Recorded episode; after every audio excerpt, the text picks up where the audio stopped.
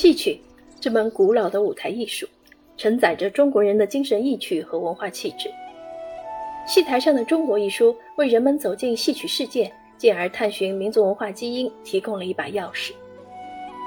该书的两位作者廖奔、廖琳达都是中国戏曲研究专家，但他们更愿意把自己定位为导游，通过绘就导赏图，带着读者步入戏曲的山山水水。在流连品味间，感受文脉传承，感悟美的真谛。全书先以唱戏总括，再以戏史为贯穿，以演戏、看戏、写戏为展开，继而从戏班架构、演戏的人和具体的戏台等角度进行分述。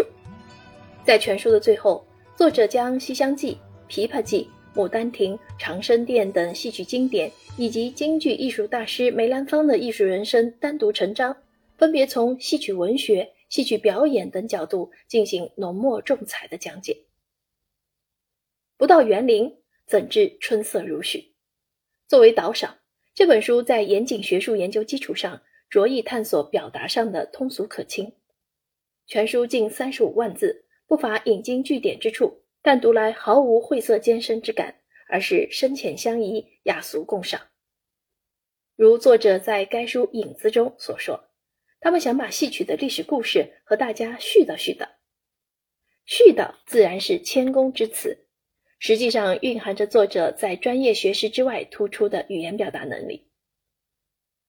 作者注重通俗性和故事性，具体表现在全书以俗正史的写作风格。那些充满烟火气的、带有文化生活史意味的文学作品和文字资料，既生动描摹历史细节，也在世代流传中移风易俗。李家化名，作者援引这些材料为戏曲史的发展写下生动注脚。比如，作者引用通俗小说中的描述，指出折子戏是因观众之需应时而生。当其在一次次演出中被打磨得越来越精致时，折子戏就有了独立的艺术价值，进而经受住时光的淘洗，传承至今。从《儒林外史》到《陶庵梦忆》，从坊间译文到古典小说、文人笔记。作者借俗补史，化俗为雅，把看戏人、唱戏人、写戏人的林林总总写得生动细致、妙趣横生。该书还有一个独特之处，即引用外国人在华游记、随笔等，展现近代外国人眼中的戏曲之美和社会风貌，为读者提供当时中外文化碰撞交流的视角，丰富阅读体验。作者将戏曲专业素养和人文情怀倾注笔端，为广大读者绘就这卷内容丰富的戏曲导赏图。生旦净丑的台前幕后，勾栏瓦舍的古今变迁，有学术探讨，也有历史典故，让原本就热爱戏曲的人思考，让尚未领略戏曲之美的人心生向往。